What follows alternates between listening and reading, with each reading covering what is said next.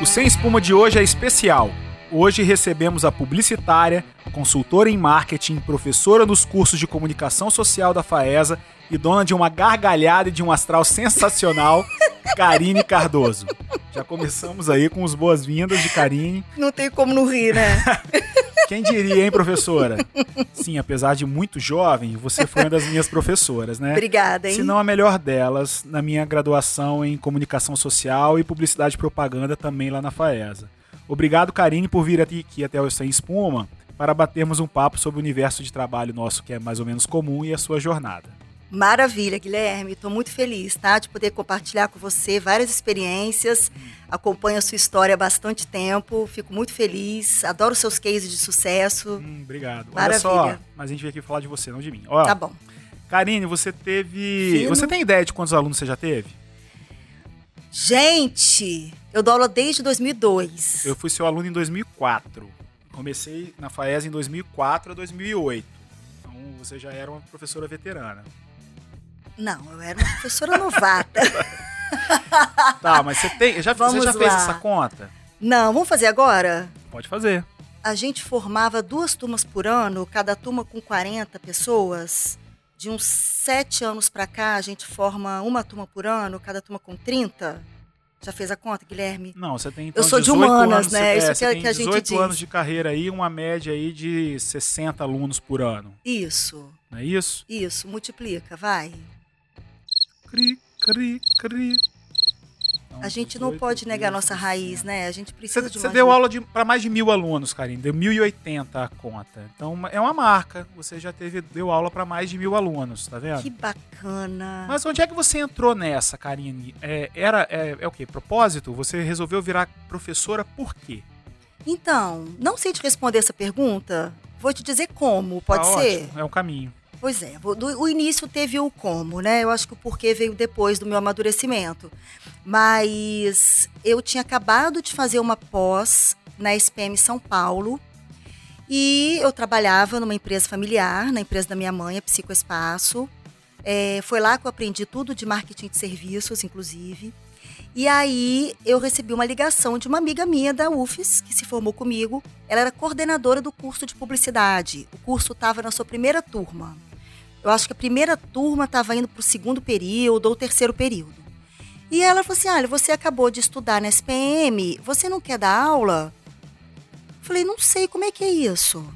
De dar aula. Sei, nunca pensei em dar aula, eu tinha 26 anos. E aí eu fui, ela falou assim: vem aqui participar de uma seleção. Eu falei, tá bom. Aí eu participei da seleção e fui escolhida. E tô lá 18 Isso já na anos. FAESA mesmo. Já na FAESA. Sempre deu aula na FAESA. né? Sempre dei aula na FAESA, só na FAESA, na graduação. E formei todas as turmas de publicidade e propaganda. Eu já falei com você já, nós somos além de tudo amigos e que eu sempre quis me envolver um pouco com a educação. Eu adoraria ter dado aula, ou dar aula ainda, não sei. É, é uma coisa assim que volta e meia vem à minha cabeça. Mas as, exi- as exigências de ter um mestrado, assim, ou até doutorado, para que eu pudesse não apenas dar aula, mas que isso também fizesse sentido eh, financeiramente, né? Porque acaba pagando um pouco mais, acabaram que me afastaram um pouco da causa.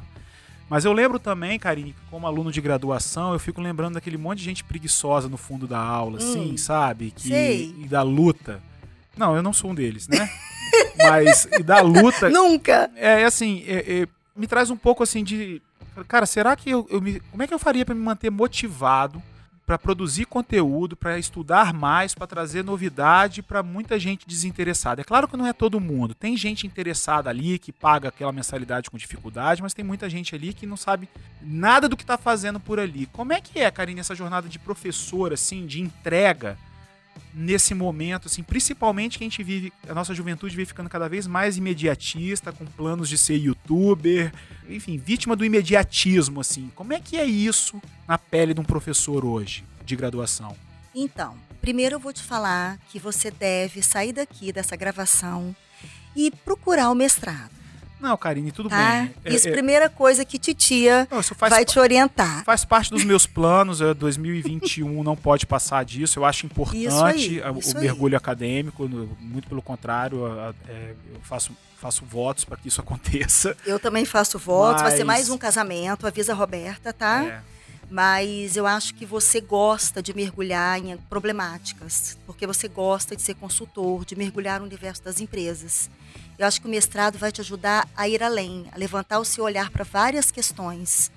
A gente ganha um pouco mais de profundidade para analisar Mas e coisas essa profundidade complexas. é aplicável no curso de graduação? Então, o curso de graduação tem o seu nível de profundidade para a graduação.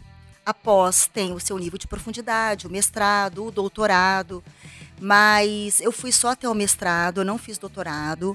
É, não está no meu nas minhas prioridades, mas em função aí dos meus propósitos, né? Que professora que eu quero ser, que profissional de comunicação e marketing que eu quero ser, né? Isso para mim é muito claro. E aí, por conta disso, eu parei no mestrado em vários cursos de especialização, porque a gente não pode parar de estudar nunca, jamais. É, não para na faculdade, né? Não para. Então, assim, é, sobre a, outra, a sua questão de como é que é lidar com os alunos que são um pouquinho preguiçosos e com, essas, com esses jovens, eu acho o seguinte: eu vou falar de um lugar muito privilegiado, Guilherme, porque eu sou professora das disciplinas que eu sei vivê-las. Então, eu sou professora de introdução à publicidade, eu sou de marketing estratégico, comunicação integrada de marketing, branding planejamento. É tudo que eu vivo desde quando eu me formei. Não, e claro que também dentro da, do, enfim, da estrutura de ensino de um curso de propaganda, talvez sejam as matérias mais atraentes que tem até para o ponto de vista do, do aluno, né? Não sei, assim, eu acho que é, depende Ah, muito que da antropologia com certeza. Não, antropologia do consumo é perfeito. Eu adoro, Né? não Então, é problema nenhum. maravilhoso. Comportamento consumidor, Maravilhoso, maravilhoso. Mas assim, eu acho que essas disciplinas, pelo fato de eu vivê-las, vivê-las mesmo, eu estudo e vivo isso nas, nas empresas. É, a minha forma de dar aula é 100% é, Karine na prática.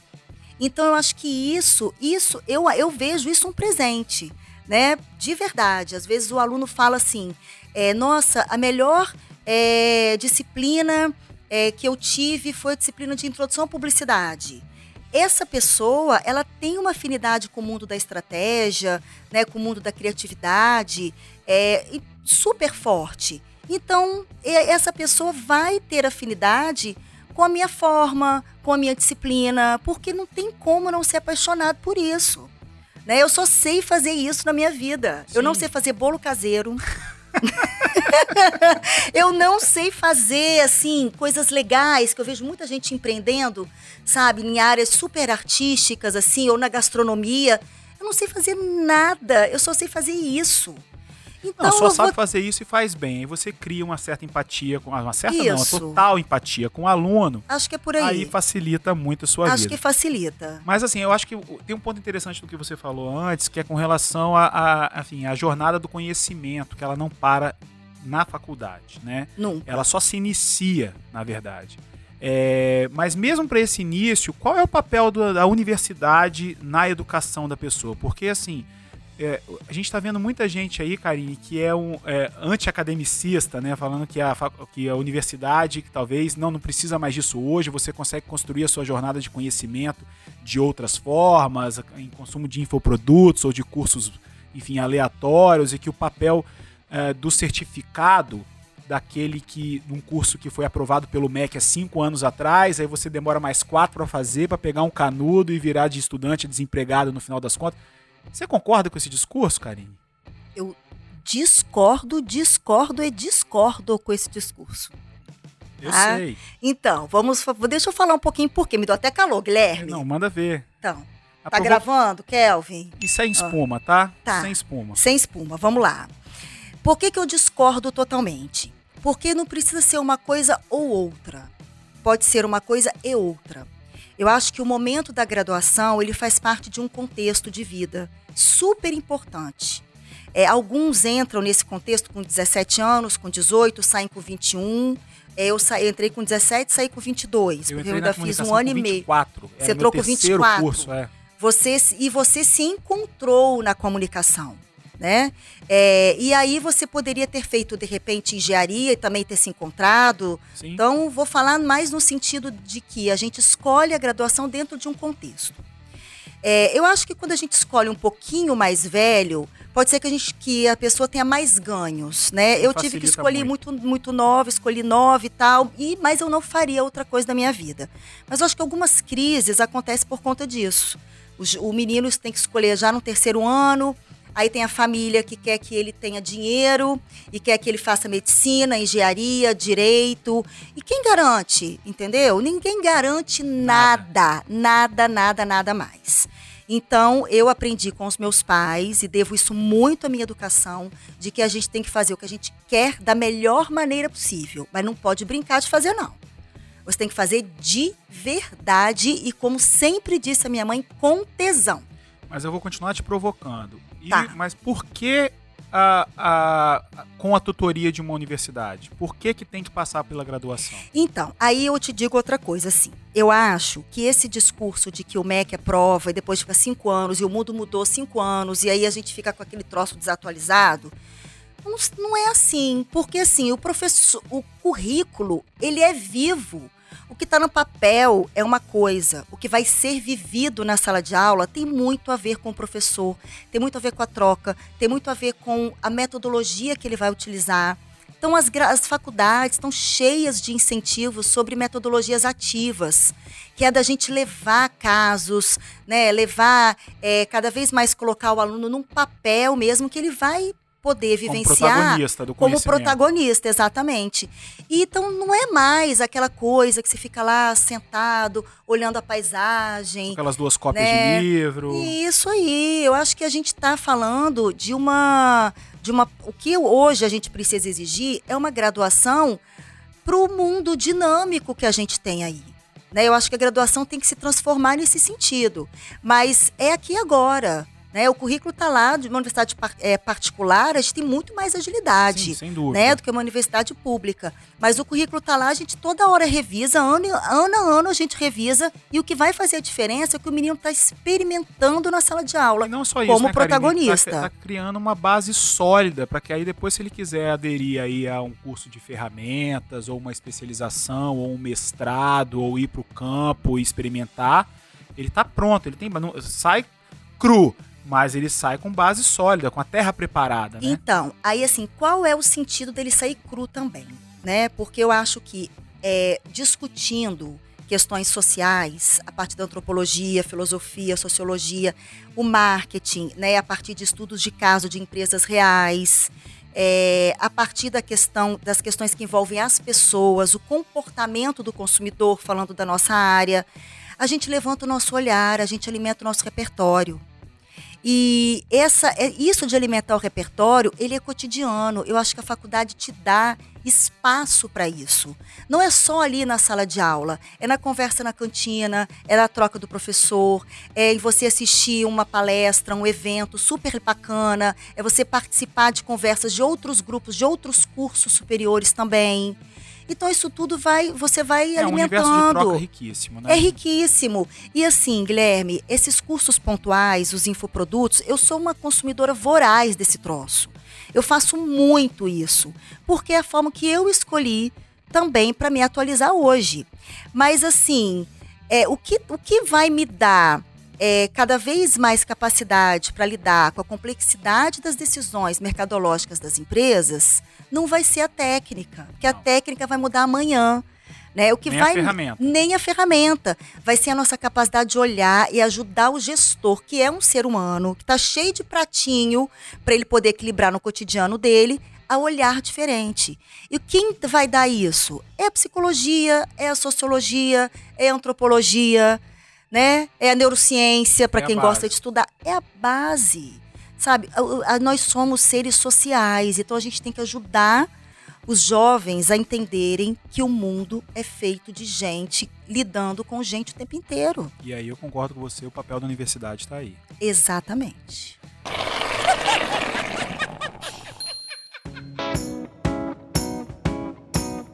Karine, da educação, vamos ao mercado? Vamos. Bom, independente é, da pandemia que a gente está vivendo agora, a gente está vivendo uma franca evolução tecnológica e vem com ela uma revolução social, onde precisamos nos posicionar como indivíduos, como consumidores e assim também as empresas e os profissionais. preciso confessar para você que eu tenho pavor de quem gosta de enumerar era, tipo marketing 4.0, cidade 2.0, empreender 3.0, vendedor X.0. Isso para mim é motor de carro ou versão de iPhone. Espuma. Pô, pura espuma. É, bicho, eu não, não, não suporto isso. Mas enfim, é, ainda que se consiga uma justificativa, essa classificação não vai parar nunca, né? Mas o fato é que a composição da força de trabalho as pessoas, a sociedade como um todo migrou nas últimas décadas do foco da indústria, um modelo industrial, para o universo do serviço. Hoje, quase 70% de toda a força de trabalho no mundo que está nesse segmento. Junto a isso, Karine, veio um, um aumento significativo da demanda por informação e por conhecimento, que de fato muda a relação de consumo e a percepção das pessoas na compra, na aquisição, porque você já não está mais comprando um produto em si, você está comprando um serviço. Ou ainda que ele seja materializado num produto, existe uma experiência, um, um serviço por trás disso na entrega, né? Que é, eu acho, que é a, a parte que você trabalha hoje em consultoria, em marketing de serviço. Como é que está esse mercado hoje, Karine, do marketing de serviço? É o futuro do marketing aqui para o ouvinte do, do, do Sem Espuma, aluno da Karine, ou que está no mercado de trabalho buscando o seu espaço na propaganda é o futuro? Acho que o futuro do marketing é a gente trabalhar de verdade, né? As empresas entenderem primeiro o que, que é marketing e para que, que ele serve. Não serve para contar mentira, não serve para fazer espuma, Obrigado, né? De nada. A gente está junto nessa. Serve para gente trilhar um caminho de transparência para construir uma relação sólida com o cliente. E aí o marketing vai ser uma ferramenta para ajudar a empresa a ser uma facilitadora para o cliente e não uma dificultadora. Okay. É, tem empresa que adora dificultar a nossa vida. Uhum. Né? Me manda e-mail, que eu te mando um WhatsApp, que eu te mando não sei o que, já fiquei com preguiça, não vou fazer nada disso, já estou com muita raiva de você. As rainhas da fricção. Pois é, então não dá certo. Então acho que a primeira coisa é a gente tirar a espuma dessa história também de que marketing não é publicidade, né? De que marketing não é contratar o influencer. Vale um podcast sobre isso, hein, Guilherme? Explica então para o nosso ouvinte o que, que é marketing, então, porque ela, na verdade, é o grande guarda-chuva disso tudo, né? Tá tudo acoplado embaixo disso, não é isso? É, marketing é uma ferramenta, né? Ele é um que você vai fazer por meio de processos, aí vem o planejamento de marketing, para a empresa entender o que, é que ela vende, para quem, com qual diferencial. Ela entendendo isso, ela tendo claro o seu posicionamento, o lugar ao sol que ela vai ocupar, o lugar do mundo que ela vai ocupar. Aí ela vai ver como é que ela vai mostrar para o mercado, para o consumidor dela, o que, que ela é e o diferencial dela. Aí que vem a publicidade, né, a força de vendas, aí de repente um canal diferente online, ou uma loja diferenciada, ou alguma estratégia de serviço né, para ajudar a tangibilizar, a tornar palpável a experiência. Tangibilizar a espuma? Não. Ah, então tá bom. Né, a tangibilizar, a palpabilizar a experiência. Aí vem a questão do marketing de serviços, né? Eu acho mal barato essa história sem espuma que o pessoal fica. Agora eu virei. É, o dicionário da espuma. Então, volta e meia, alguém me pergunta, Guilherme, WhatsApp, Guilherme, isso aqui é espuma? Meu Deus do céu. Eu acho fantástico sem espuma, eu acho muito bom o nome. Não, assim, é, aproveitando o gancho, Karine, sem espuma, na verdade, é, é uma expressão que me veio justamente na, na, na, academia, assim, de, na busca por conhecimento.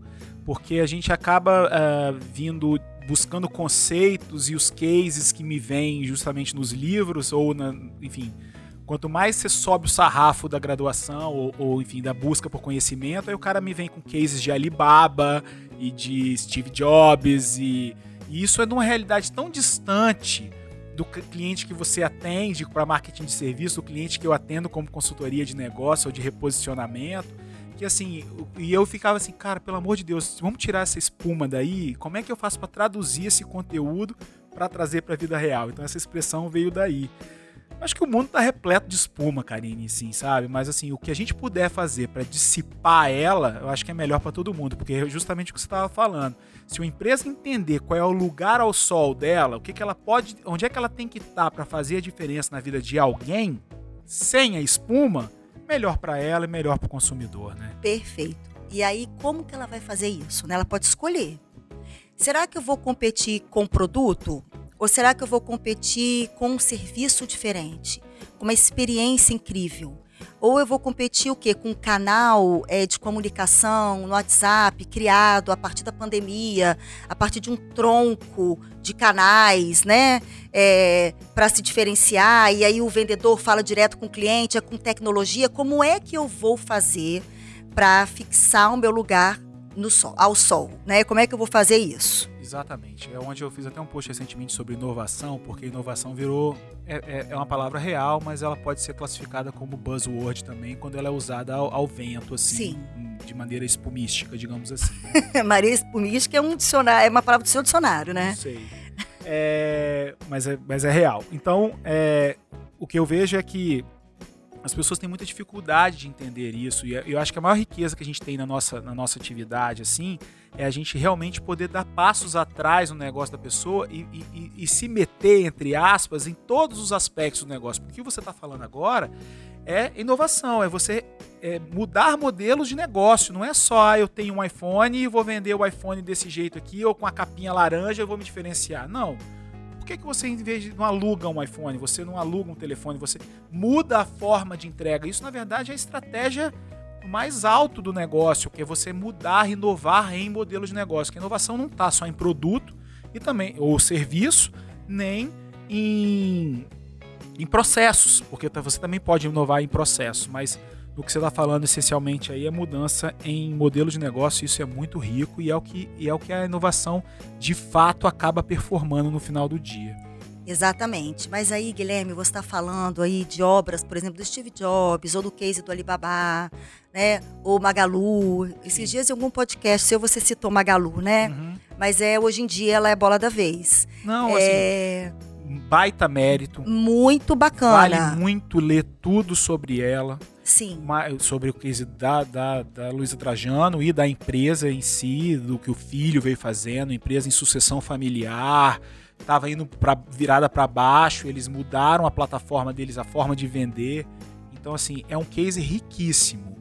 A minha crítica é porque às vezes a gente fica procurando criar novas Magalus. Sim. A gente está dentro de um universo aí de jovens empreendedores deixaram de ser concurseiros para ser startupeiros. Sim. Achando que a qualquer momento vai ganhar, vai virar um unicórnio. E a realidade é muito mais dura do que isso. Uhum. Então eu acho que é onde eu quero dissipar essa espuma, entendeu? É de você trazer empreendedores reais como você, que lida com negócios reais, a trazer os cases que de fato fazem a diferença e que podem ter relação com a atividade ou com o negócio que essa pessoa está vivendo no momento. Isso aí. Mas aí no nosso papel, você no seu papel de consultoria na área de estratégia, negócios, né? É no meu papel de gestão de marcas, eu acho que o que a gente faz é aproximar todos esses cases e essas obras desses grandes caras, assim, é, a vida de empreendedores ou de empresários ou de profissionais que estão afim de fazer alguma coisa diferente para o mundo e não apenas vender produtos, né? E acho que o nosso trabalho tem muito a ver com mais momentos para fazer perguntas, do que para dar respostas, porque muitas vezes as respostas estão dentro das próprias empresas. E essas empresas precisam da gente para a gente provocá-las, porque a empresa é feita por gente. E uma mudança, seja uma transformação é, na perspectiva da inovação, ou na perspectiva do marketing ou do serviço, só vai acontecer se for, como dizia minha mãe, que é proprietária da Psicoespaço, onde comecei minha carreira, efeito chuveiro, de cima para baixo. Porque para essas, essas mudanças estratégicas, bem no cerne do negócio, não adianta ser efeito bidê, de baixo para cima. Quem nasceu antes de 1990 não sabe o não que é efeito bidê, é né? Bidê. Mas assim, é de cima para baixo, não tem como. É o, é o dono, é o executivo, sabe? A gente só vê marca sendo o que é, a Natura sendo o que é, porque lá na sua raiz, há 50 anos atrás. Teve alguém lá em cima. Lá, lá que disse: tem, eu quero assim. E ele entendia o porquê ele queria desse jeito, né? Então acho que a gente tem que sair da espuma e do modismo e entrar numa reflexão muito mais é, individual e pessoal, né? O que, que você, enquanto executivo, o que, que você acredita? O que, que você, enquanto é, é CEO, é espuma, enquanto Não. executivo, proprietário, né, empreendedor, você acredita? Porque quando contratam, por exemplo, um executivo para uma empresa, um diretor, eles estão contratando tudo que ele fez né, na sua história de vida. E tudo que ele fez é resultado do que ele acredita, dos valores dele. Dos erros e acertos. Dos erros e acertos, que a gente erra muito. Quando a gente toma uma posição, eu enquanto pessoa e uma marca enquanto negócio, a gente precisa fazer escolhas. E essas escolhas doem pra caramba, né? Uma empresa que faz uma escolha, por exemplo, para competir na ótica de marketing de serviços, ela está deixando muitas vezes é, de ganhar lucro no curto prazo, para ganhar no longo prazo, porque serviço é educação. Serviço é você, em primeiro lugar, compreender o que, que é servir né? E por que que muitas vezes em alguns lugares a gente tem dificuldade de é, identificar talentos para servir? Por que, que as pessoas às vezes têm vergonha de servirem? Nós somos prestadores de serviços. Um médico é prestador de serviço nós enquanto consultores, eu enquanto professora, Sim. né? Uma dentista, um, um, comerciante, ele é um prestador de serviço para a sociedade, para a comunidade, para as pessoas. Então a gente troca relações humanas o tempo inteiro. É isso aí, é disso que a gente vive. Então, quando você decide competir por serviço, você está escolhendo ter pessoas e capacitá-las para serviços. Isso demanda tempo e demanda custo. Mas quando você tem isso claro, você depois vai conseguir todo o retorno do seu investimento, mas tem que ter calma e capacidade para educar. É, consegue, consegue olhar no, no, longo prazo e perceber que vai ter resultado daquilo e aquilo ali está formando uma base sólida e uma vantagem competitiva de longo prazo. Isso aí. E a gente nem precisa ir muito longe, nem precisa falar de Starbucks, por exemplo, que tem a cultura de serviços, nem Disney, que é o maior caso do mundo. A gente pode lembrar das nossas experiências. Por que, que você gosta de tal restaurante? Sim. De tal lojinha que vende picolé do lado da sua casa. Por que lá? Por que, que aquilo te atrai? Por que, que você está com saudade nesse momento pandêmico de tomar um café com seu amigo lá naquele lugar? Ou de tomar uma cerveja lá naquele lugar? É, é, serviço, não é o produto. Cerveja gelada eu vou encontrar em vários lugares. Picolé também. E café também. Cuidado pra não salivar no microfone aí. Ah, né? tô com uma sede de cerveja. hum, cerveja com caranguejo, que é melhor?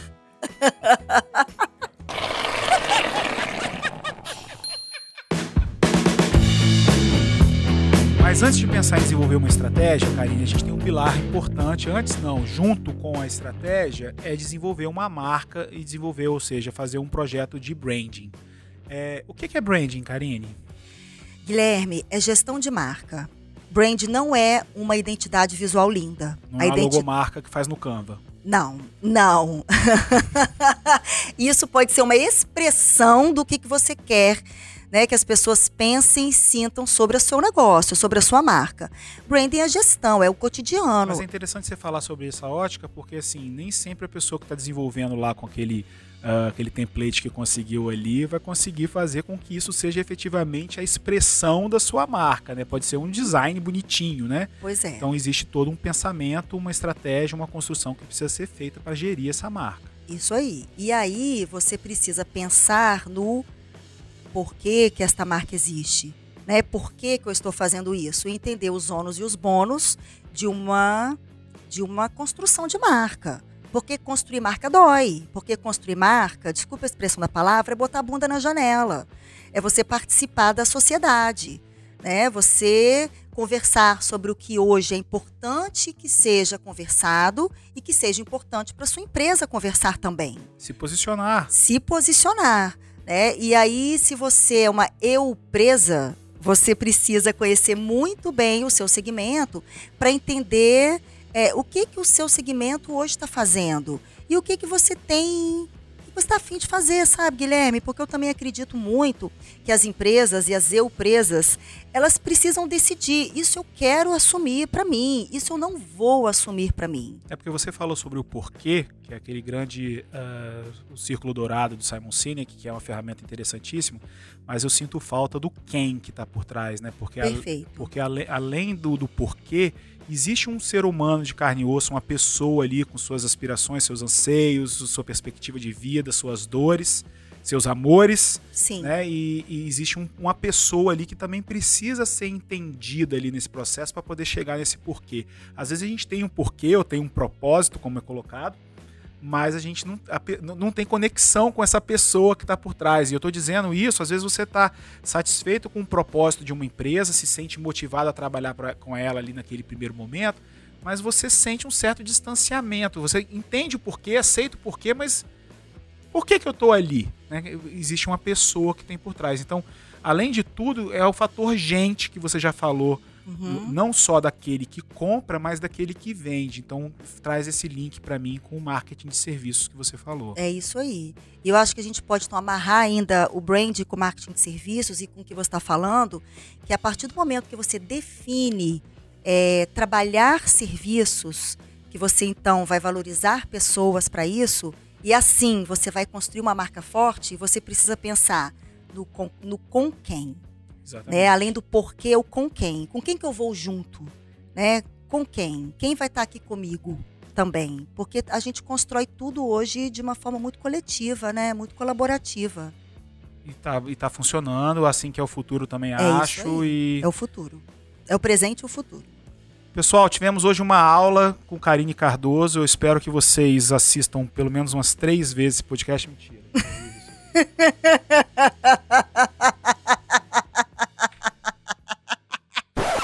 Karine, eu queria te agradecer muito por ter vindo aqui gravar o podcast comigo. Adorei, Guilherme. Vamos gravar mais. Batemos um papo legal aí sobre essa gargalhada, sobre marketing de serviços, sobre educação, sobre professora, sobre o papel né, da educação né, no universo aí desses jovens e estou muito satisfeito com o que a gente falou por aqui. Teríamos mais aí conversa aí para mais de hora, mas podcast bom é podcast curto. Isso aí, com gostinho de quero mais, né? gente quer mais e quem quiser, por favor, é, fazer comentários, sugestões, xingamentos e outras coisas, podcast sem espuma, gmail.com ou nas minhas redes sociais, arroba guilhermebarbosa.me, guilhermebarbosa.me. Obrigado, Karine. Obrigada a você, adorei. Abraço. Beijo.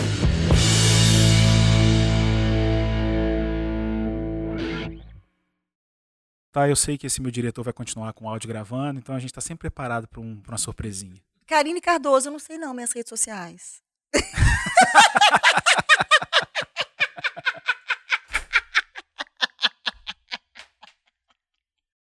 Este podcast é produzido por Megafonia.